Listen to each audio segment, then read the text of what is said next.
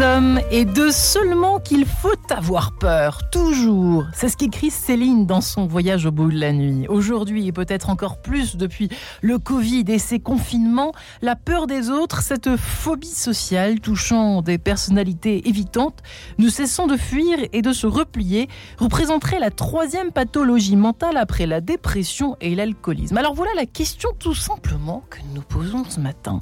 Avons-nous de plus en plus peur des autres? Marion Janquet de Sons. Eh bien ça commence tout de suite. Et j'ai la joie d'en parler avec alors mes trois invités pour l'instant en tout cas Antoine Pellissolo. Bonjour monsieur. Ravi de vous recevoir cher Antoine Pellissolo, vous êtes psychiatre, chef de service au CHU Henri Mondor à Créteil, professeur de médecine à Paris-Est Créteil. Vous avez écrit Ne plus rougir, accepter le regard des autres et la nouvelle Peur des autres euh, auquel vous participez avec Christophe André et Patrick Légeron. Trac timidité et phobie sociale. On est bien dans notre sujet aux éditions Odile Jacob, euh, une sorte de bible sur tout ce qui fait qu'on a peur des autres. Voilà, je, euh, Alain Mathieu est également avec nous. Bonjour Alain Mathieu. Bonjour. Vous êtes écoutant de l'association Paris-Île-de-France, membre du conseil d'administration fédéral, ex-président de la fédération SOS Amitié. On a presque l'impression de d'être, euh, de revenir au confinement avec, avec vous les uns les autres. Et puis enfin Hugo Boris que nous n'avons jamais reçu dans cette émission. Bonjour Hugo. Bonjour. Hugo Boris, vous êtes auteur, vous avez écrit six livres, euh, vous avez reçu de nombreux prix littéraires. Vous êtes ici pour votre livre que vous aviez écrit justement, vous aussi, en 2020, Le courage des autres, euh, une sorte de recueil de scènes observées dans les transports en commun. On aurait aimé l'écrire un peu, votre bouquin, euh, réflexion sur nos lâchetés et nos héroïsmes. Alors, c'est pas forcément lié euh, à, à, cette période du confinement, c'est tout simplement, euh, euh, on le voit, on peut associer, peut-être d'ailleurs pour commencer l'émission, je m'adresse à vous, cher Hugo Boris.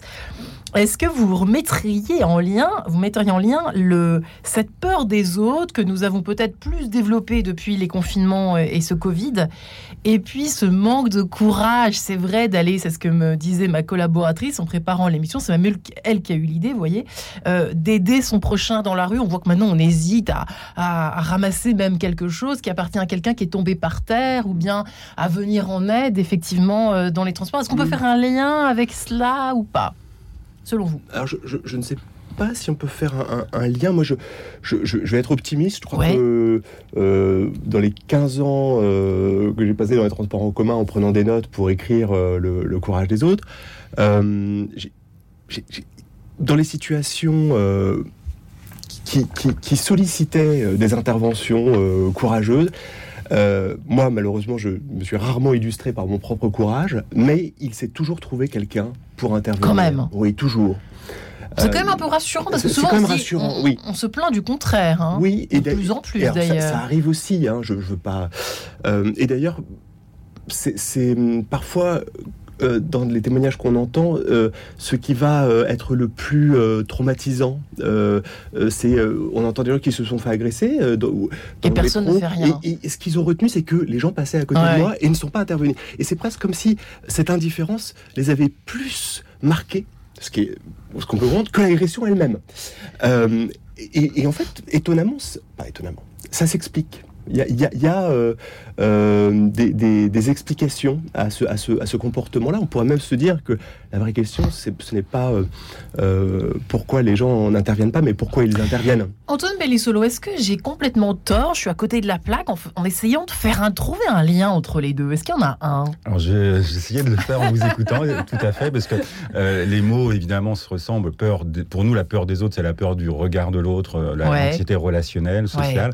Ouais. Et ce que j'entends là, c'est la peur qu'on peut avoir, euh, enfin qu'on peut trouver chez les autres qui ne réagissent pas, etc., avec un, une sensation de peut-être d'indifférence, comme vous dites, euh, et, et, et, quand même, euh, ce qui ce qui retient souvent, c'est la peur pour soi dans ces cas-là. Enfin, je vais m'exposer à un risque pour moi, et, et donc, alors, je crois que le lien avec l'individualisme, il est assez clair, malheureusement, ouais. et, et, la période qu'on a traversée, à ce niveau-là, je ne sais pas quel impact il a pu avoir sur le plan du, de l'anxiété relationnelle, c'est sûr qu'il y a eu un impact. C'est pour ça qu'on voulait reparler de ce sujet-là, à cause de la distanciation sociale qu'on a dû s'imposer à nous-mêmes. Par définition, l'autre était dangereux euh, à cause du virus. Mm. Mais, et puis, on a appris à travailler sur écran, en distance, etc. Donc, c'est plutôt ça qui a creusé, malheureusement, la distance, avec certains qui ont eu un manque très fort et qui, très vite, sont revenus quand même à une envie de l'autre. Mais malheureusement, ceux qui étaient déjà vulnérables à l'anxiété sociale, ça, on sait que malheureusement, c'est un mécanisme tout bête de, de conditionnement. Plus on évite, plus on a peur. Quoi, les chiffres ont augmenté depuis le Covid ou pas Est-ce qu'on a une idée Non, on n'a pas, de chiffres, parce que c'est toujours très compliqué de faire l'épidémiologie de ces peurs-là, mais on sait clairement, dans nos consultations en tout cas, que les personnes qui étaient euh, un petit peu euh, gênées le sont de plus en plus. Euh, on le voit surtout chez les jeunes, hein, vraiment la, les, adolescents, les jeunes adultes, les étudiants qui ont eu beaucoup de mal à revenir en présentiel, comme on dit, en tout cas au contact de l'autre, et qui sont aujourd'hui dans un isolement qui peut être délétère. Alors on pense aux parents hein, qui nous écoutent, euh, qui écoutent cette émission régulièrement ou pas, mais en tout cas, voilà, qui seraient peut-être intéressés à avoir des conseils des uns des autres euh, autour de ce plateau, justement, comment, comment redonner le goût des autres peut-être hein, aussi. Alors justement, je m'adresse à vous, Alain Mathieu. De votre côté, qu'avez-vous observé euh, côté peur des autres, est-ce que c'est quelque chose qu'on vous dit souvent? Est-ce que quelque chose qu'on on appelle SOS amitié parce qu'on a peur des autres? Depuis le, le Covid et les confinements au pluriel d'ailleurs alors, au moment du, début du confinement, on a constaté euh, d'abord euh, une recrudescence du nombre des appels. C'est-à-dire qu'on a eu, en gros, en 15 jours, on avait 30% de plus d'appels par jour, c'est-à-dire euh, de l'ordre de 8000 appels par jour, dont on prend évidemment un sur 5 parce que malheureusement on n'est pas assez nombreux comme écoutants.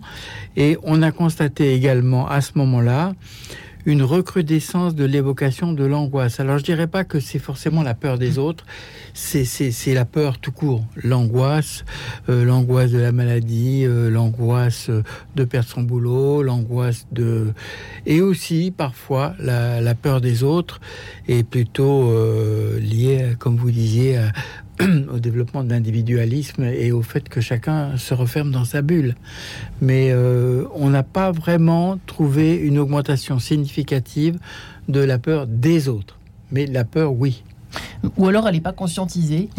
Voilà, peut-être, peut-être. Peut-être hein, qu'on a, qu'on a, que ça se traduit par une peur des autres, au fond, euh, Antoine Pellissolo et Hugo Alors il y a plusieurs, il y a plusieurs euh, mécanismes dans cette peur de l'autre, enfin l'anxiété relationnelle à nouveau. Euh, c'est surtout très lié à l'image qu'on a de soi-même et à, l'importance qu'on accorde au regard de l'autre sur sa propre image. Donc le mécanisme tout bête, c'est j'ai une mauvaise image de moi, je me sens pas capable, je me sens pas digne, notamment de l'affection ou de l'approbation des autres, et donc chaque confrontation me, met, me remet en cause. Et, c'est, il y a deux sentiments très proches. On dit peur des autres. Nous, on pense tout de suite aussi à la, au sentiment de honte, à l'émotion de honte de l'autre, enfin de soi-même dans le regard de l'autre. C'est un jeu de miroir. Et, vraiment, c'est et, ça, l'autre aspect, on va dire sociétal récent, c'est quand même le développement des réseaux sociaux. c'est ce que j'allais vous dire. Euh, voilà, d'un diktat, de l'apparence, de la performance qui fait peser une pression euh, sur chacun d'entre nous et à nouveau quand même beaucoup chez les jeunes qui ont l'idée qu'il faut être dans la perfection de l'image, notamment euh, les selfies, euh, les vidéos, etc., les réseaux sociaux, et avec en plus une, souvent une tendance à une forme de malveillance euh, générale, de, se moquer des uns et des autres. Il y a le harcèlement, enfin tout ça, ça fait peser une pression sur ceux qui se sentent pas forcément, ben voilà, ressembler aux, aux, idéaux de beauté ou de performance. Et, je crois que ce qui monte vraiment depuis quelques années, c'est ça, c'est ce sentiment de, de, de jamais être à la hauteur. Euh, ça vous parle, Hugo Boris, oui, hein, ce phénomène sociétal, pour le coup hein? je, je, je, je, voudrais rebondir justement sur, sur le, vous disiez, sur le, regard des autres. Oui, remontez votre micro. Parce qu'il y a, y a un, un, lien euh, qui, qui, qui enfin, ça m'évoque immédiatement euh, l'effet du témoin. Ouais. parce que c'est vous disiez tout à l'heure, vous, vous donnez des exemples, quelqu'un qui perd quelque chose dans par terre, est-ce qu'on hésite à, à, moi, je, remarque, hein. c'est quoi le, le, Quelqu'un qui a besoin d'assistance. De, bon. Et en fait, les, gens cèdent, globalement. Le, Ils sont pas mal intentionnés, c'est ça que vous voulez dire. C'est assez naturel, je crois, dans le. C'est pour ça qu'on est une société solidaire, c'est que les êtres humains s'entraident les uns les autres. On a toujours l'impression que on est hyper égoïste et tout, mais même à, cette, à l'ère de l'individualisme, on s'aide encore énormément les uns les autres. Mais il y a euh, un, effet qui est très curieux, et je crois que c'est important de le connaître euh, pour décrypter certaines situations troublantes. Ce qu'on appelle l'effet du témoin, ou parfois l'effet Kitty Genovese. Euh, l'effet du témoin, c'est que, pour le définir simplement, c'est que le, le comportement d'aide est inhibé par la présence d'autres personnes et d'autres témoins. C'est-à-dire que si vous êtes le seul témoin d'une agression, ouais. bah, étonnamment, il y a plus de chances que vous interveniez que s'il y a 100 témoins. Ah bon? Oui. Parce que votre responsabilité est diluée par la présence des autres. Et là, je rebondis par rapport à ce que disait Antoine Pélissolo à l'instant, c'est que euh, on, a, on essaie de décrypter ça. Et, il y a plusieurs, euh, plusieurs euh, explications. les gens se disent, la première question qui se pose, c'est d'abord, pourquoi moi? Pourquoi moi j'irais, pourquoi je prendrais ce risque-là Il se passe ça dans le cerveau. Hein. Ah, c'est, a été décrypté. pourquoi on, est sans Pourquoi moi je prendrais la responsabilité d'y aller? Bon, première chose. Deuxième chose, et c'est exactement ce que vous disiez, la, peur de l'autre, enfin la peur du regard de l'autre, la peur de mal faire, et la, peur, d'être jugé. De mal réussir. là, ce coup, on est regardé, on va se mettre en scène, on va, on va intervenir. Est-ce que je vais bien faire? Et la, troisième euh, raison qui est terrible, c'est que font les autres? Donc, mmh. ça, c'est forcément, euh, si tout le monde se pose la même question, personne ne réagit. Et parfois, il suffit d'une seule personne. Qui, qui, ça, j'ai constaté de nombreuses fois euh, dans les transports. Une personne intervient et aussitôt, dans la brèche, s'engouffre euh, d'autres d'autres personnes qui, voulaient euh, intervenir, qui n'osaient pas et, qui, qui, osent intervenir à ce moment-là. Que pense Monsieur le psychiatre? Ça s'explique ça? C'est vrai ou pas ce que dit ah bah, Il y a des ce qu'on appelle des biais, on va dire, forcément les biais cognitifs qui sont en effet facilitants ou au contraire inhibants. Et, en, et en, effet, cette notion de, de partage de responsabilité, de il y a d'autres personnes, donc pourquoi moi? Alors moi, ça me faisait penser à un autre sujet sur lequel j'ai beaucoup travaillé récemment, c'est l'éco-anxiété et le, enfin avec la conséquence de l'éco-anxiété, mais de, la non-action euh, face au changement climatique et, et, donc le partage, la dilution de la responsabilité. Pourquoi moi je devrais changer toutes mes habitudes, etc., alors que les autres ne le font pas. Enfin, on est dans ce mécanisme-là. Et euh, si on veut être optimiste, euh, le levier qui existe, c'est en effet, il faut que quelqu'un amorce pour qu'ensuite il y ait une identification et, un effet de, de, groupe et d'image. Et ça, je pense qu'aussi bien au plan de, du comportement individuel immédiat que plus systémique, c'est des mécanismes intéressants. Ouais très belle histoire euh, de, d'un incendie dans la forêt et les animaux euh, fuient la forêt parce que la, forêt est en flammes et ils se réfugient euh, au bord de la rivière évidemment. Mm. Et puis les gros animaux et puis il y a un petit colibri qui va, à la rivière, prend dans son bec une, goutte d'eau, et puis qui, qui va au-dessus de l'incendie, qui lâche la goutte d'eau, qui revient, qui va chercher sa goutte d'eau, qui repart, et qui s'agite comme ça, qui fait ses allers-retours. Et un, des animaux présents, euh, il dit Mais qu'est-ce, que tu fais là? Ça, ça, ça, sert à rien ce que tu fais, qu'est-ce que tu fais? Et le colibri répond Je prends ma part. Magnifique. Vous connaissez l'histoire du petit colibri, Alain Mathieu Oui, je la connais. On la raconte souvent dans, les, dans tous les problèmes liés euh, justement à l'éco-anxiété euh, et au fait qu'il il y a une contagion entre les, entre les personnes. il suffit de donner l'exemple et de faire un petit quelque chose pour penser que ça peut faire avancer la situation générale, même si on dit qu'on ne peut pas tout seul changer le monde, évidemment. Mm. Moi, ce que je voulais dire, c'est qu'on a également, euh, enfin nous, on a constaté dans, dans, nos appels, que ce soit au téléphone ou euh, au chat, puisqu'on a un service d'écoute par chat, que les jeunes s'expriment beaucoup plus depuis 2-3 ans et qui témoignent de leur peur, de leurs angoisses avec beaucoup plus de franchise. Alors ça, c'est un des effets sans doute positifs euh, de, du développement des réseaux sociaux. Ouais. On s'exprime plus et en même temps, on a plus peur parce que euh, ça réagit immédiatement et, hmm. et ça se traduit. Le grand paradoxe. ça peut se, se traduire par des drames. Ouais, c'est intéressant, Antoine Pellissolo. Hein. oui, alors ça me fait penser à deux choses un petit peu antinomiques. Il y a l'augmentation de la communication. On est dans une société de la communication, ce qui a des avantages évidemment, mais aussi beaucoup d'inconvénients, encore une fois, pour ceux qui sont plus gênés par la communication, en tout cas de, de, groupes, de nombre. En effet, on peut communiquer avec la planète aujourd'hui euh, sur un clic. Et, notre cerveau, probablement, n'a pas été conçu comme ça il y a quelques milliers d'années, et on, a gardé le même. À une époque, on avait un, petit nombre d'interlocuteurs, c'était notre famille, notre tribu, euh, et, on, et là, aujourd'hui, on passe de quelques unités à des millions de personnes.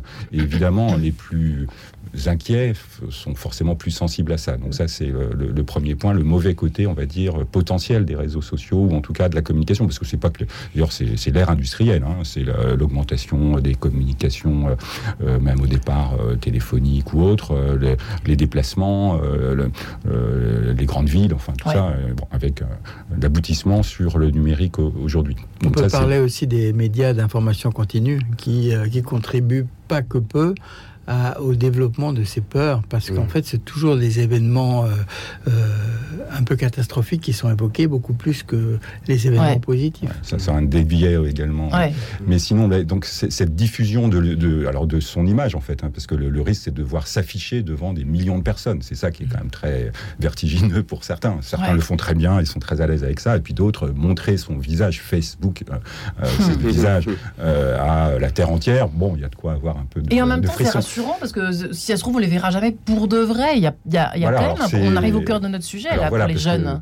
oui, pour certains, le fait de se cacher, en effet. Euh, alors il y a aussi il y a eu le masque hein, pendant tous ces derniers mois. Moi j'ai vu très bien beaucoup de gens se sentir bien grâce au masque. c'est incroyable. On ne voit pas, on voit pas rougir. C'est vrai, c'est Antoine Palissolo. Il y a des gens qui se sentent mieux avec le ah, bah, masque. je peux vous garantir, j'en vois tous les jours. Et, le fait de l'enlever euh, est très compliqué. C'est pour, ça que peut-être qu'il y en a qui le gardent un peu dans les transports. Je me suis posé la question. C'est drôle. En partie, alors il y a certains qui restent par rapport aux contamination, c'est sûr. Mais euh, clairement, moi, j'en vois tous les jours. J'ai un biais parce que je m'occupe de personnes qui ont ce problème avec l'image d'eux-mêmes et le rugissement, etc. Mais euh, le fait d'enlever euh, cette protection est forcément une étape. comme je vous disais, comme plus on se protège, bah, plus on a besoin de se protéger. Donc là, c'est ce mécanisme-là. Alors, juste, je voulais rebondir à monsieur sur le, point de, de cette reconnaissance, de, de, ce besoin de s'exprimer avec. je crois qu'il y a un progrès qui a été fait, malheureusement à cause de la pandémie et de tous les drames qu'il y a pu y avoir, mais autour de la santé mentale, je pense qu'en effet, les jeunes euh, sont maintenant un peu plus à l'aise avec l'idée de la santé mentale, de pouvoir en parler, de se dire que ça peut arriver à tout le monde. C'est déjà ça, écoutez. On en a parlé euh, le plus possible, donc j'espère qu'en effet, ça sera une étape pour faciliter les soins euh, du plus grand nombre, même si derrière, malheureusement, il y a beaucoup de demandes et, comme pour vous, pas assez de réponses, parce qu'il y a évidemment... Devenez psychiatre, une pénurie de, de, souhaits moyens là. Il y a des, des, des, ah, des vocations qui sont les bienvenues. Antoine Pellé-Solo, Alain Mathieu, Hugo Boris, avons-nous de plus en plus peur des autres Suite de cet échange, juste après cette page en couleur? À tout de suite.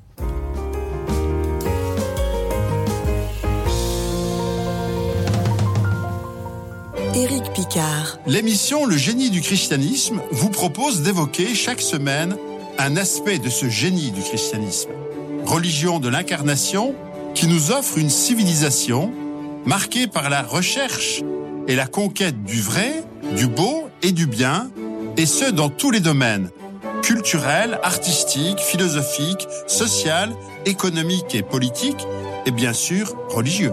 Le génie du christianisme avec Éric Picard, tous les mercredis à 15h et les jeudis à 19h30.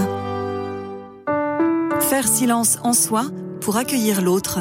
C'est le thème choisi par la Fondation OCH pour sa veillée de prière annuelle.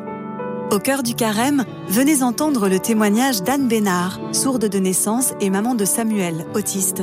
Louange, adoration, confession, cette veillée est ouverte à tous. Elle aura lieu le 10 mars à 20h à l'église Saint-Hippolyte, 27 avenue de Choisy dans le 13e. Plus d'infos sur www.och.fr. Bruno Courtois directeur général de Radio Notre-Dame. C'est le carême et vous êtes très sollicité. Il n'empêche, pendant cette période de partage, n'oubliez pas non plus de soutenir Radio Notre-Dame. Nous avons besoin de vous pour produire, diffuser et animer nos émissions. Alors envoyez vos chèques au 6 boulevard Edgar Quinet à Paris dans le 14e ou sur notre site internet bien sûr. Merci beaucoup. En quête de sens, Marie-Ange de Montesquieu. Avons-nous de plus en plus peur des autres? Peut-être pourrions-nous ajouter pourquoi avons-nous de plus en plus peur des autres Si je comprends bien finalement euh, ce qui a été dit dans cette première partie d'émission, nous en parlons ce matin avec euh, Alain Mathieu, qui est écoutant l'association Paris-Île-de-France, qui a été, euh, qui est l'ex-président de la fédération SOS Amitié, dont il nous a parlé tout à l'heure. Hugo Boris, qui a écrit de son côté Le courage des autres, un petit tour dans les transports en commun, qui a été écrit en, en 2020. Alors où on dit, c'est vrai que nous sommes de moins en moins courageux quand il se passe, euh, euh, quand il y a un drame qui concerne un passager. Alors vous nous dites, heureusement Hugo Boris, pas toujours, ça dépend, et ça fait plaisir de l'entendre. Et euh, Antoine Pellissolo, qui est également avec nous, psychiatre, chef de service au CHU Henri Mondor à Créteil, professeur de médecine à Paris-Est Créteil, qui a écrit, qui a coécrit donc La nouvelle peur des autres, La nouvelle peur des autres, trac, timidité et phobie sociale chez Odile Jacob, avec Patrick Légeron et Christophe André, que nous connaissons bien ici à Radio Notre-Dame. Euh, messieurs, effectivement, euh, finalement, on peut. Là, c'est plutôt le pourquoi que, qu'on aurait dû euh, introduire dans cette question. Avons-nous de plus en plus peur des autres? C'est pourquoi avons-nous, au fond, quand même tous un peu de plus en plus peur des autres? Est-ce qu'on pourrait se dire ça, Antoine Pellissolo On est tous un peu touchés. Après le confinement, on a tous eu un peu peur quand même de retourner au boulot. De... Oui, euh, enfin, tous peut-être pas. Il y a toujours cette diversité dans la, ce qu'on appelle la psychodiversité. Donc il y a eu ce, euh, cette frustration quand même pour certains et beaucoup quand même étaient contents de revoir les autres. Mais pour, pour ceux qui avaient euh, cette vulnérabilité, qui avaient déjà une timidité, une difficulté avec la, communication, bah, c'était encore plus difficile. Et, quand même, il faut se rappeler que cette peur-là, cette timidité, cette anxiété qu'on appelle sociale, relationnelle, elle est inhérente à la vie humaine. Enfin, je crois heureusement qu'elle existe. C'est qui nous permet de nous ajuster euh, à des comportements euh, sociaux euh, respectueux de l'autre, parce que derrière, souvent, il y a vraiment l'importance accordée au regard de l'autre, et donc de se comporter de manière adéquate avec l'autre. Hein, c'est ça qui va jusqu'à la honte parfois, parce que quand on commet des impairs, on est tout de suite blessé soi-même. Hein, par, et donc cette dimension, on leur enseigne aux enfants de respecter l'autre. Alors le problème, c'est que pour certains, c'est excessif, c'est-à-dire qu'ils se donnent une règle qui est toujours de de soumettre, par exemple, à l'autre, euh, de toujours euh, accepter ce qu'on vous demande, euh, ne pas pouvoir s'opposer et voilà, éviter tous les conflits parce qu'on donnerait une mauvaise image de soi. Ça, c'est un truc dans les boîtes qui pose un vrai problème. effectivement, c'est pour ça que ça, rejoint le livre du Boris, cette affaire de, de se dévoiler, au fond, c'est ce que vous disiez pendant les quelques minutes de, de, de Page en couleur, Antoine Pellissolo, n'est-ce pas, Hugo Boris Il y a quelque chose qui relève de la, de la honte J'aimerais bien qu'on s'y arrête un tout petit peu. Il faut, il faut un, courage extraordinaire pour prendre la parole dans les transports en commun. Oh, ah juste... non mais juste, juste pour moi, enfin, je, honnêtement je tombe à genoux devant ce courage là enfin je, je, il me manque souvent et les gens qui face à une situation qui, n'est pas normale de d'incivilité de, de, de, ou quelqu'un qui a besoin d'aide puis d'un seul coup, qui, qui vont dire, bah non, moi je, je, non, je laisse pas faire ça sous mes yeux, j'interviens, je, oh, c'est, c'est, et puis alors, on s'affiche comme on dit. Oui, et puis ce qui est extraordinaire, c'est que c'est des gens qui, comment dire, ils ne, ils, on leur a pas demandé d'intervenir, ils n'ont de compte à rendre à personne et ils ne demandent de, compte à personne. Et il y a une phrase qui, m'a beaucoup marqué de, de Pénac dans euh, Comme un roman. Il, dit euh, Quel pédagogue nous étions quand nous n'avions pas le souci de pédagogie. Ça veut dire quoi ça? Eh bien, ça veut dire qu'en fait, euh, enfin moi en tout cas je l'interprète comme ça, c'est que la pédagogie par l'exemple est tellement plus efficace que la pédagogie où on essaie de vous transmettre quelque chose, de vous dire il faut faire agir de cette façon hmm. ou de cette autre. Et bah, en fait, ces gens-là, je les trouve inspirants, pas par leur manière, juste par leur façon d'être. Euh, je travaillais dans, dans, dans, une école de cinéma euh, longtemps, j'interviens souvent dans, les lycées et tout ça, et les, profs que je rencontre, et moi en tant qu'élève, j'ai eu beaucoup de profs, en fait, le contenu euh, des cours, ouais. en fait, on l'oublie. C'est pas ce qu'on va retenir. C'est que le, je crois que les, les, les, on va transmettre autre chose. On va transmettre la façon dont on s'est comporté, est-ce qu'on a été loyal avec les élèves, est-ce qu'on a, trans qu'on a eu une espèce d'éthique du travail, est-ce qu'on a été consciencieux, fiable, est-ce qu'on avait envie de transmettre. finalement, tout ce qui va transpirer comme ça, euh, je crois que c'est ça qu'on va transmettre finalement, bien plus que le contenu de ce qu'on essaie de transmettre. Peut-être un élément de rassurement et de réponse à ceux qui sont victimes de cette euh, peur des autres, euh, Antoine Pellissolo et Alain Mathieu. Qu'est-ce que vous en pensez? Je trouve ça très intéressant cette piste. Je, crois qu'il y, a en fait, on a constaté nous qu'il y avait un, phénomène qui permet de se libérer un peu de sa peur. C'est la, communication anonyme. Et donc, à la fois, ça peut être dramatique parce que euh, sur les réseaux sociaux, n'importe qui prend un pseudo et peut faire peur aux autres. Mais en même temps, nous, quand les, les gens nous appellent, ils savent qu'ils euh, sont protégés par le secret et la confidentialité, et ils arrivent à dire des choses et à évacuer des peurs qu'ils n'oseraient pas, euh, qu'ils n'oseraient pas évoquer en face à face donc c'est, je pense que aussi l'anonymat est, est, à la fois un facteur euh, aggravant et en même temps encourageant pour, euh, pour euh, diminuer cette peur des autres. Alors c'est à la fois chouette, excusez-moi de ce terme très léger, Alain Mathieu, et en même temps, c'est effrayant ce que vous êtes en train de nous dire. Parce que finalement, Antoine Pellissolo, on peut plus être soi. En fait, on peut plus être soi dans cette société. On a besoin d'appeler SOS Amitié en étant anonyme, en se cachant derrière euh, je sais pas combien de pseudos sur les réseaux, pour dire un truc vrai. Mais quelle horreur, en fait non alors, oui, Je suis euh, désolé, je me fais un peu l'avocat du diable. Mais... Oui, alors euh, ce que décrit Alain, c'est vraiment tout à fait ce que nous, on essaye de faire quand même pour aider ces personnes par étapes.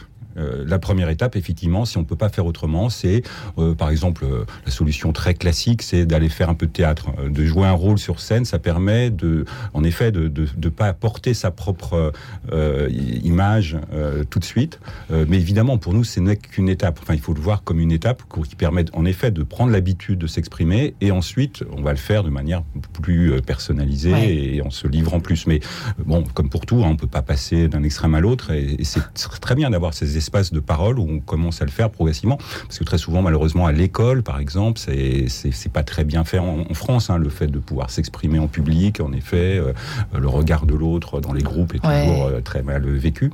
Et, et, par contre aussi, euh, moi, j'ai ça m'a fait penser à ce que vous disiez mhm. sur dans le métro. Le, nous, on fait beaucoup de, de, jeux de rôle avec nos patients quand on fait mhm. des, des, thérapies. Et clairement, le, le métro, c'est un terrain de jeu important. Et il y, a, y a une scène, alors je sais pas ce que vous allez en penser, qui fait toujours euh, une des séances, c'est on va dans, dans, le, métro en groupe et euh, on, on, souhaite un bon anniversaire à, euh, des participants en, chantant bon anniversaire. Ah, vous avec... réellement bah, Bien sûr. Et, et, alors, c'est, on le fait quand on a préparé ça correctement, mais c'est, banal en fait. On pourrait dire bah, pourquoi en faire une histoire, mais c'est vrai que c'est, ah c'est, marquant parce que vous avez le wagon qui va vous regarder, mais avec un regard toujours tellement bienveillant. En fait, c'est là la surprise. En fait, Est-ce que le wagon en cœur Et tout le monde est content et applaudit et, ça dure 30 minutes et après tout le monde s'en va, on ne voit plus. Et c'est là une façon de dire tous les fantasmes qu'on peut avoir sur euh, on n'a pas le droit, c'est dramatique de, de s'afficher comme vous disiez. Euh, c'est vraiment euh, une façon de désacraliser cette, et de s'autoriser. Donc vraiment mm. les outils, le numérique, on en a dit aussi les mauvais côtés, mais le bon côté c'est qu'en effet passer d'abord par des contacts un peu virtuels, c'est une façon de franchir un premier cap. Il ne faut pas s'en tenir à ça. C'est ça le, le secret c'est qu'on ne peut pas rester que dans l'anonymat, que dans le, la, protection, mais c'est une façon de reprendre une socialisation euh, qui peut être tout à fait intéressante. Euh, juste pour, euh, pour la petite anecdote, si je puis dire, qu'est-ce que vous... Je ne vous ai pas posé la question, je l'ai posée à Hugo Boris tout à l'heure et d'une façon, d'une certaine façon à Alain Mathieu tout à l'heure, mais quand on hésite, moi, je, enfin, voilà, une petite fille de 18 mois, c'est y les auditeurs commencent à le savoir tous les jours à force d'en parler, mais sauf que voilà, dans les scènes du quotidien, ça peut être pratique. Et donc, je fais tomber euh, ma fille fait tomber sa tétine dans la rue. Il y a une dame très gentille qui, qui hésite à la ramasser parce qu'elle s'est peut-être dit je vais contaminer la tétine en lui donnant. Donc on sent que la réflexion, et plusieurs fois ça m'est arrivé, et euh, c'est vrai qu'on en parlait avec euh, l'équipe d'enquête de sens et on se disait mais c'est c'est quand même ça nous fait faire. J'ai l'impression que je sais pas ce que c'est pour ça. Dans le cerveau s'est-il passé des choses depuis ces confinements? Ah ben, de, la crise sanitaire. C'est pas rien. On a vécu quand même une, période inédite, en tout cas à l'échelon, de, à l'échelle de notre génération, enfin de nos générations. une période où il fallait rester chez soi, pouvoir sortir et tout, tout pouvait être dangereux et, pas pour des fantasmes. Il y a eu des millions de morts quand même, mm. dans le monde. il y a eu des, morts autour de nous. Donc là, c'est un impact traumatique évident. Donc c'est pas très étonnant qu'il y ait des résidus comme ça encore. Des résidus, oui, j'espère que très grave. tout à fait, tout à fait. Il y a un autoconditionnement qui a eu un sens, qui a eu un, rôle hein, vraiment protecteur. Comme souvent, il faut pas rester dedans. C'est juste ça. non, mais c'est encore très récent en fait. Hein. On, disait tout à l'heure que tout va très vite, mais c'est récent tout ça. Mais c'est récent, ouais. Mais je, sentais cette bonne intention. C'était très drôle, vous voyez. Et puis. c'est l'occasion d'engager le dialogue dans ces cas-là. à ce moment-là, oui, il faut c'est ça. Et c'est ça qui dédramatise toujours. C'est vrai. Le rire, heureusement, reste une bonne arme. une bonne... Alors, la timidité, c'est vrai qu'on en a parlé un petit peu euh, avec euh, vous, les, les, uns les autres, au début de l'émission. Ça fait l'objet de ce livre, d'ailleurs, hein, le track timidité. Il y, a, on a, il y a plus de timides qu'on l'imagine. Qu'est-ce que vous en pensez, les uns les autres? Antoine Pellissolo, Hugo Boris Alors, le, la stat que j'aime bien, c'est qu'on demande aux gens est-ce que vous êtes plus timide que les autres? Il y en a plus de la moitié qui dit oui. Ah, quand même. Hein. Donc c'est quand même statistiquement, c'est un peu compliqué à, imaginer, mais ça veut dire que au moins la moitié, en tout cas, des gens se disent timides ou se sont dit timides à un moment donné. C'est souvent, je suis un ancien timide. Souvent, c'est ça le ah, bah discours C'est très banal ce que je viens de vous dire. Absolument, mais absolument. Et je vous dis parce que ça fait partie quand même là aussi de, de notre condition humaine, c'est-à-dire euh, respecter. Euh, oui, je crois que c'est vraiment au, point de départ, c'est je dois être euh, conforme à, quelque chose, et donc tout ce qui est nouveau et une situation où je risque d'être évalué, bon, à l'école, face aux adultes.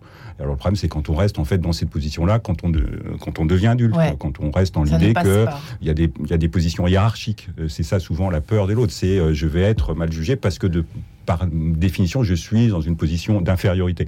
Alors qu'entre adultes, on est tous normalement égaux. Hein, et, mais c'est parce qu'il y a des modèles sociaux, euh, et ça va parfois très loin. Le modèle social, il est structurant pour la société, et, ça, je pense que c'est inhérent à tout modèle social. Sauf que pour, dans certains cas, et ça, ça dépend aussi de, il y a des aspects sociaux, politiques, philosophiques derrière. Il y a des sociétés qui, qui organisent une hiérarchie sociale qui peut être très brutale. Donc, euh, on, on est tous sensibles de manière variable à cette pression-là, et certains ont facilement un sentiment d'humiliation sociale hein, quand ils se sentent dévalorisés avec la peur du ce qu'on appelle le déclassement quoi.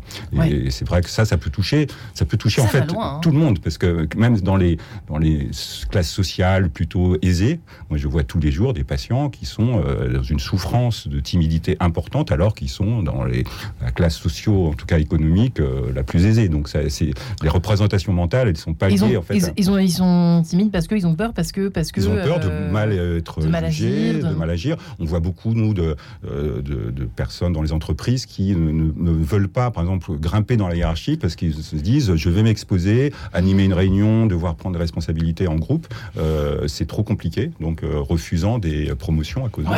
Ah mais ça vous surprend ou pas Pas du tout, pas du tout. souvent, les, les appelants qui, qui, qui nous appellent, qui nous contactent, sont des timides. Enfin, ils le disent ou ils le disent pas, mais on le sent et on sent qu'ils se sentent un petit peu à l'abri du fait de l'anonymat et du fait qu'en gros, ils peuvent dire des choses qu'on va pas répéter et ils savent qu'ils ne sont pas jugés. je crois que ce que vous disiez, Antoine, c'est la peur d'être jugé. C'est quelque chose qui, qui est vraiment un des moteurs de la société d'aujourd'hui et les, les gens ont toujours peur d'être jugés. Ouais, c'est, on revient toujours à ça, Hugo C'est fou, hein Oui, oui, oui. Bah Incroyable. Hein. Mais je, je, en vous écoutant, je, me faisais la réflexion que, en fait, j'adore les timides. je, vous en êtes un bah, Peut-être, oui, bien sûr. Mais, voilà, on a tous, euh, hmm, de timidité, quelqu'un, une part de timidité, mais c'est vrai que en fait, moi, j'aime pas trop les grandes gueules, les grandes bouches et qui prennent toute la place, les gens qui prennent toute la place dans un dîner, dans un truc. Oh, c'est vrai. C'est terrible. Et, et et donc, je crois que, en fait, je me rends compte que je vais souvent vers les timides. c'est rassurant. Il y a quelque chose à découvrir, c'est rassurant. Il laisse de la place. Enfin, euh, de l'écoute. C'est une des qualités hein. classiques. Alors bon, il ne faut pas insister que là-dessus, parce que ça ne veut pas dire qu'il faut cantonner les personnes à, que, écouter, mais ils sont capables. Euh, ça me fait penser à un de vos confrères, j'allais dire, un auteur, Philippe Villain, je ne sais pas si euh, qui vous parle, je crois de Grasset, qui a écrit un livre on avait vu ensemble ici euh, Confession d'un timide, euh, qui est vraiment euh, savoureux. Alors lui il, raconte son histoire et, et avec en plus l'avantage de pouvoir avoir évolué, et, mais utiliser sa timidité comme un atout et vraiment c'est absolument. et heureusement qu'on peut le faire. Et de nombreux artistes et de grands génies d'ailleurs étaient de, de, grands timides, n'est-ce pas, Hugo Boris Votre destin est tracé. La timidité est souvent vue, comme vous le disiez, Antoine Pellissolo, une sorte de tabou. Pourtant, c'est pas bien d'être timide dans, notre société. C'est probablement euh, la vulnérabilité, le, enfin les, le, fait d'être sensible, mm. pour faire simple, de se sentir émotif est très mal vu parce que c'est un signe de faiblesse. On, euh, soit on va en profiter, et c'est vrai que malheureusement il y a des cas où euh, des personnes mal intentionnées profitent de la de la sensibilité des autres, pas toujours de manière méchante, mais en tout cas ça, ça, peut exister. Et puis surtout, c'est si je si je monte mes émotions, ça prouve que je suis pas sûr de moi, que je vais pas faire les choses correctement. Et ça, alors c'est vrai que c'est pour plutôt dans le milieu professionnel. Moi, j'ai toujours entendu dire, euh, euh, je vais perdre ma crédibilité. Que si je hmm. rougis, si je tremble, si je sais pas être euh, donner une image de moi de, de, de confiance évidente, euh, on va pas me faire confiance. Donc je vais perdre mon travail. Alors toujours il y a des scénarios euh, catastrophes qui se, qui se déroulent à toute vitesse hein, dans l'esprit, euh, plus ou moins consciemment, mais on va se moquer de moi, je vais perdre mon travail, ma femme va me quitter parce que quand j'aurai plus de boulot, c'est ridicule. Et demain je suis SDF. Enfin vraiment il y a, cette espèce de scénario. Alors ça touche, c'est vraiment cela qu'on appelle la phobie sociale. C'est pas la timidité simple, mais c'est ce scénario noir de, se retrouver seul en fait, hein, parce que en arrière-plan c'est quand même une des peurs fondamentales. Il y a la peur de mourir et la peur de se retrouver seul Mhm. parce qu'on est des animaux sociaux, on a besoin d'autres, euh, de perdre cette affiliation euh, qui est euh, en arrière-plan, parce que c'est pas consciemment. Quand on leur demande tout de suite est-ce que vous avez peur de vous retrouver dans la rue, c'est pas ça, mais c'est qu'est-ce qui pourrait se passer si dans cette réunion ou dans cette rencontre, ça peut être je vais rencontrer quelqu'un que j'ai envie avec qui j'ai envie de renouer une relation, si je me si je ne suis pas à la hauteur, je vais être exclu, je vais être rejeté et de fil en aiguille euh, c'est une catastrophe sociale. Quoi. C'est, la peur, elle est là. La peur de se retrouver seul. Écoutez, je vous propose de nous retrouver juste après un extrait des grands, alors j'allais dire des grands motets, des motets d'André Campra, interprétés par les arts florissants. Notus in Judea Deus, ça dépend de vos accents en latin. en tout cas, à tout de suite. Radio Notre-Dame.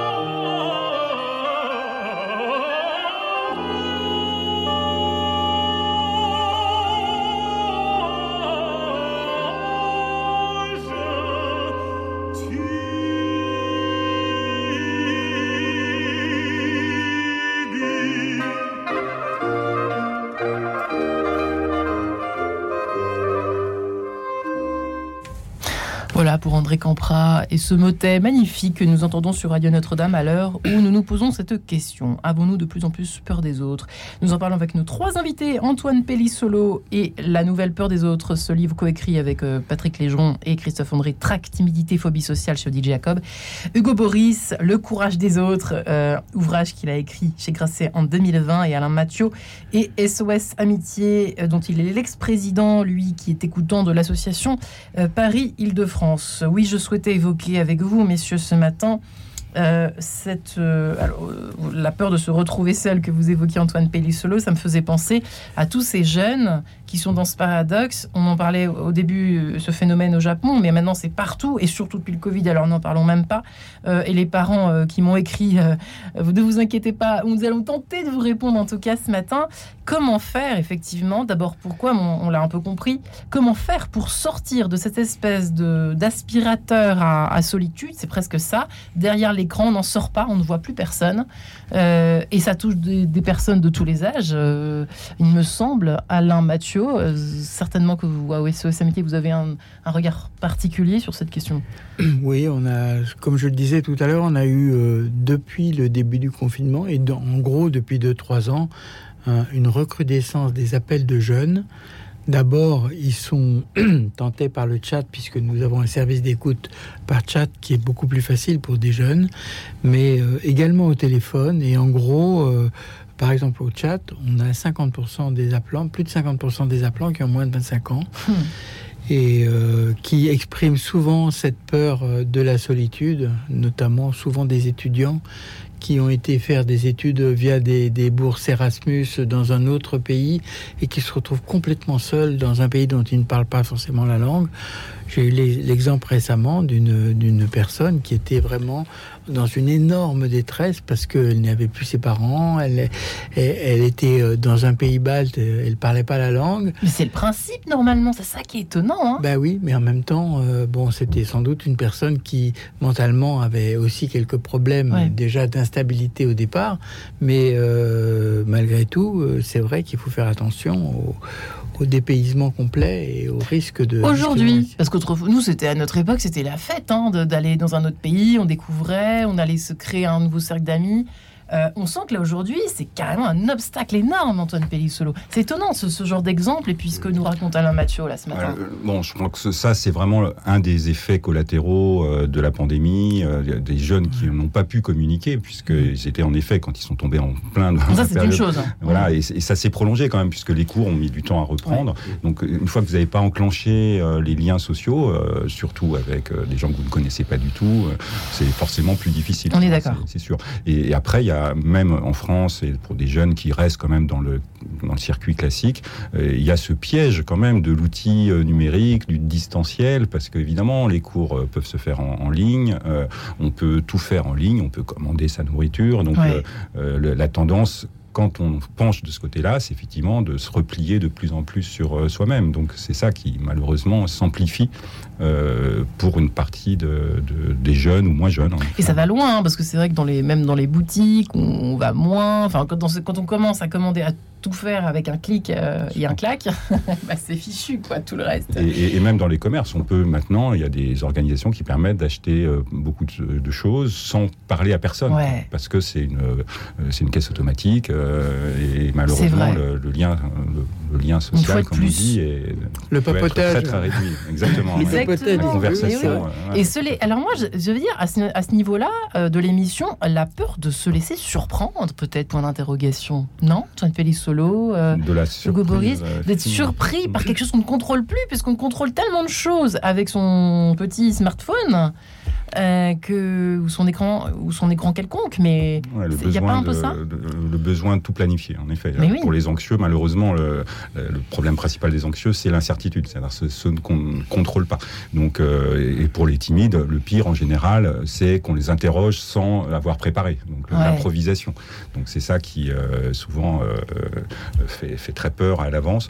Donc l'apprentissage, ça doit être ça aussi, d'être spontané, de pouvoir et comme vous disiez, le, enfin le, mm. le fait d'avoir des conversations spontanées, ça, ça aide et c'est ça manque quand on est. Et on en a besoin. en fait. Alors ça rejoint, c'est vrai que c'est étonnant ce que vous nous racontiez à Antoine Pellissolo, cette peur qui fait partie des deux, peurs primales, j'allais dire, j'en sais pas comment ça, fondamentale, la peur de la mort et la peur de se retrouver seul. Alors c'est assez lié, hein, parce que l'être humain ne peut pas vivre seul. Enfin, en tout cas, petit, par exemple, on a besoin évidemment des parents tout de suite et ensuite du groupe. Et, évidemment, euh, si vous risquez de vous trouver marginalisé, bon, ça c'est une vision de, on appelle ça de psychologie euh, évolutionniste, c'est-à-dire que si vous n'avez pas ce, cette tendance en vous, bah, effectivement, vous finissez tout seul et euh, vous mourrez tout seul puisque vous n'aurez pas de descendance. Enfin, je, je ah tire le trait jusqu'au bout. Et, donc c'est normal et, vital et heureux qu'on ait tous en nous ce, ce réflexe de chercher l'affiliation le fait d'être euh, admis par les autres. Et, quand on, alors avec des extrêmes qui sont, qui peuvent être de, de, se focaliser sur ce risque de perdre ce lien et qui, peut devenir euh, parfois euh, omniprésent et, très délétère. Donc, mais, mais je crois que c'est un rappel utile de se dire que c'est normal à la limite d'avoir ça en nous. Il ne faut pas se laisser juste vampiriser par cette, cette idée que si on ne plaît pas à tout le monde, si on n'est pas dans le lien favorable tout de suite, on va se retrouver forcément tout seul. Ça, c'est quelque chose qui est quand même, Hugo Boris, assez d'actualité. Et c'est vrai, merci Antoine Pellissolo de le préciser. Euh, la, peur, la peur de déplaire a jamais été aussi euh, euh, forte, j'allais dire folle même, qu'aujourd'hui. Vous voyez, ça rejoint peut-être le, la thématique abordée dans votre livre, en tout cas, c'est histoire du courage ou pas des, des, uns et des autres, mais hum, peur de pas être dans le mou, dans le voilà, comment peut-on dire? J'ai 43 ans et j'aimerais à 43 ans être libéré du besoin de plaire. J'ai encore euh, ce besoin-là. Enfin, peut-être qu'il est nécessaire. Enfin, euh, euh, on est tous un peu là-dedans quand même. Hein. Aujourd'hui, je trouve. Ça, induit des comportements parfois ridicules. Ouais, on est bien d'accord. On donne plus son avis vraiment. On est. Ouais, on, attend de voir le. Tout à fait soi-même. On est. C'est ça. on est intimidé par des situations qui ne, ne, ne, ne devraient pas nous intimider. Et là, c'est très éclairant ce que vous dites. C'est qu'en fait, on se retrouve pas mécaniquement comme ça, par, un jeu d'association, donc peut-être inconscient, euh, à, avoir des angoisses euh, presque de mort, enfin, de, alors que la situation euh, est très, très, très anodine. C'est étonnant, hein. Je réalise ça en vous parlant, vous voyez. Moi, je, voudrais simplement, effectivement, rappeler quelque chose par, rapport, à, par rapport à cette peur des autres, qui souvent est, est augmentée par l'effet de la solitude plus on est seul et plus on a peur de rencontrer les autres. Et je dirais que pour faire face à ça, puisqu'il faut quand même donner une lueur d'espoir. Merci Alain Mathieu. Il n'y a rien de tel que d'en parler. Pour commencer, voilà, on en parle. Pour hmm. commencer, il faut en parler. Et souvent, on s'aperçoit, nous, au téléphone, on a plusieurs fois des, des, appelants qui terminent la conversation en nous disant merci, vous m'avez permis de parler. Ce qui veut dire quoi? Ce qui veut dire qu'on ne les autorise pas, qu'ils ne s'autorisent pas Ils ne s'autorisent pas, oui. Ils ne s'autorisent pas, soit par timidité, soit par euh, peur d'être jugés, soit. Euh, mais c'est vrai que parler. Euh, et moi, je, suis comme vous, j'ai constaté effectivement dans le métro que c'est parfois effrayant comment les gens restent dans leur coin. Mais oui, mais ils ne se parlent plus. et un jour, je me suis trouvé à côté d'un garçon qui était assis à côté de moi et qui a commencé à me parler. C'était un réfugié ukrainien et euh, c'était extraordinaire. Mais oui, ça du coup, ça nous paraît extraordinaire, euh, Antoine Malheureusement, là, le, le, facteur euh, technologique, il est majeur parce que ah c'est le smartphone et les écouteurs et forcément, ça coupe et on perd ce petit papotage, en effet, de, les files d'attente. Hein. D'habitude, bon, il y a un certain temps, c'était tout de suite, on engageait la conversation ou dans une salle d'attente. Sauf que maintenant, chacun a, son hein. propre sujet en tête avec son smartphone. Bon, alors, ça fait tellement de bien finalement. bien sûr, bien sûr, bien sûr. Et puis c'est l'occasion de rencontre. Hein. On ne peut pas à la fois dire euh, j'ai besoin euh, de me faire des, amis et puis euh, ne pas créer de, de liens. Mais bon, ça, je pense qu'encore une fois, pour être positif, comme il y a au fond nous ce besoin-là, il faut le réveiller. Donc ce que vous faites avec le téléphone, c'est vraiment de proposer une oreille qui est bienveillante, en tout cas sans jugement. Je pense que c'est ça qui facilite la parole. Et donc, euh, c'est ça qu'il faut euh, favoriser au maximum. Et puis, j'ai envie de dire quand même aux personnes qui ont une souffrance importante, qui sont dans l'anxiété sociale pathologique, qu'il y a des solutions. C'est-à-dire qu'on peut tout à fait évoluer très bien. Il y a des solutions thérapeutiques, alors donc qui sont faites par des médecins ou des psychologues, euh, des thérapies qui sont très utiles encore plus quand on s'y prend tôt, c'est-à-dire quand ça commence, euh, quand on fait les choses à, 20 ans ou à 25 ans, quand, on est euh, euh, encore très récent dans cette, dans cette peur, ça va plus vite, mais même à tout âge. Donc vraiment, qu'est-ce que vous répondez justement à ces parents qui nous écoutent ce matin et qui se demandent, qui ne veulent, que, dont les enfants ne veulent même plus communiquer avec eux Maman, tu me saoules, papa, tu me saoules, laisse-moi, c'est mon univers. voilà. oui, alors ça c'est une autre dimension qui est la dimension de la famille et, et c'est clair que c'est un enjeu majeur qui n'est pas forcément lié à la peur des autres, là, ça peut être autre chose. Et donc le, principe dans ces cas-là, c'est de trouver des tiers c'est sûr qu'il faut des, intervenants euh, intermédiaires euh, et jusqu'à là ce qu'on appelle la thérapie familiale quand c'est de ce registre-là. Mais en tout cas, tout ce qui est euh, réfléchir ensemble, mais avec quelqu'un, un intervenant plus neutre, qui ne sera pas marqué par euh, papa-maman, effectivement. Là, on sait qu'il y a des. L'adolescence, c'est une période où il faut s'opposer, où il faut transgresser, euh, et en tout cas euh, aller au-delà de ce qu'on vous a imposé quand vous étiez plus enfant. Donc les parents ne sont pas forcément les interlocuteurs comme ça évidents de cette période-là. Ouais, bah. fille de 18 mois vous dit pas maman tu me saoules pas déjà. C'était pas c'était pas dirigé elle a pas encore fait sa crise d'ado de ses deux ans en même temps ça je sens que ça approche. Crise de, du nom bah euh, c'est vrai que l'intervention d'un tiers euh, dans, dans, ces, problèmes là est quand même primordiale. Moi, je me rappelle d'avoir eu euh, une fille qui a fait une crise d'anorexie à un moment donné. Et euh, les parents avaient beau faire tout ce qu'ils pouvaient pour, euh, pour la faire sortir de là, le seul moyen qu'elle a eu de s'en sortir, c'est de faire intervenir un tiers, un ami, chez qui elle a, passé une semaine et après ça allait mieux. On n'a pas précisé, c'est pas forcément un, thérapeute, ça peut, voilà, un professionnel. Non, non, ça, peut, être une personne de bonne volonté aussi, mais c'est clair que les professionnels sont beaucoup plus outillés pour, euh, pour aider euh, les gens qui sont dans, dans ce, type de difficultés. En tout cas, il ne faut pas le laisser couler, quoi. C'est pas dire ça passera. Il vaut mieux pas, Antoine Palissolo, parce qu'il y a beaucoup de parents qui sont quand même euh, qui ils, sont, écoutent, hein, souvent un peu perdus, parce que comme on le fait, en effet. Avec ces fichus écrans. Voilà. Et donc, bon, les les, membres de la famille, des amis, effectivement, ça peut être des bons, euh, des bons relais. Bon, quand même, je vous dis, bon, je le fais en tant que professionnel. Le médecin traitant, tout bêtement, qui normalement mm. connaît euh, l'ensemble de la famille, il peut prendre un peu ce temps-là. C'est pas toujours simple, je sais bien, mais au moins euh, laisser chacun s'exprimer et dire voilà ce qu'on peut proposer comme dialogue, intermédiation, enfin des choses qui sont une dynamique qui peuvent être, qui peut être. Vous parlez de la crise adolescence, assez banale mm. effectivement, mais ça peut être une étape et qu'on franchit facilement. Quand les choses se cristallisent avec un dysfonctionnement au sein de la famille qui dure, ou pour chaque personne, enfin ou pour un jeune qui est vraiment dans une forme d'anxiété pathologique, euh, là quand même, euh, encore une fois, l'intervention peut être très bénéfique, donc euh, il ne faut pas la retarder. Ouais, c'est ça, c'est ça que peut-être que, qui pourrait intéresser les parents qui nous écoutent, de pas laisser traîner quoi. Faut pas laisser traîner ce genre de, de comportement. Alors, Boris, vous avez 43 ans, vous n'êtes pas né derrière un écran, mais non, et j'ai toujours pas de smartphone, je me protège. Bravo, félicite. J'ai encore un petit téléphone de dealer. mais c'est vrai que la, la euh, l'impression que c'est vrai qu'on n'aurait pas pu faire cette émission. Moi, j'ai l'impression, il y a. Peut-être que je me trompe, hein, mais il y, a, il y a 10 ou 20 ans ou 30 ans même. Quand il n'y avait pas de personne Ouais.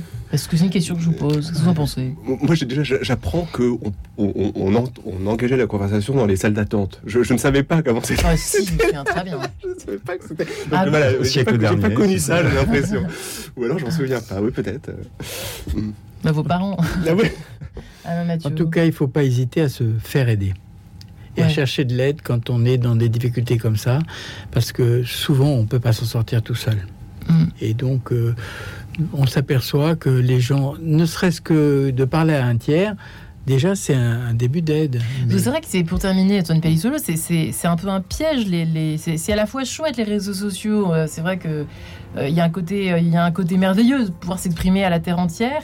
Euh, mais ça peut peut-être c'est une illusion, c'est-à-dire qu'on est, on se fait entre guillemets peut-être aider ou on parle, on parle, on parle, mais en fait. Euh, bah, c'est la notion de virtuel pour faire euh, très très simple, et, et c'est donc une étape, je le disais, pour engager quelque chose qui est tout à fait euh, possible et intéressante. Euh, sauf que quand on a très peur, il faut se confronter à un moment donné au réel. réel. Pour que la peur s'éteigne en fait, parce qu'on a peur de choses qui sont, on disait, des fantasmes. C'est-à-dire, je vais me faire, je vais me faire humilier, etc. Non, vous allez juste avoir des moments parfois de tension. Donc, il faut considérer qu'après il y a le réel et que c'est comme ça, progressivement, souvent. Donc, soit en étant eh accompagné, qu'on va pouvoir surmonter les peurs. Eh bien, merci beaucoup Antoine Pellissolo, Alain Mathieu et Hugo Boris. Je vous remercie infiniment d'avoir pour avoir répondu à cette question de la peur des autres. Merci, à, tous. Merci à vous trois. Retrouvez le podcast de cette émission sur le www.radionotre-dame.com.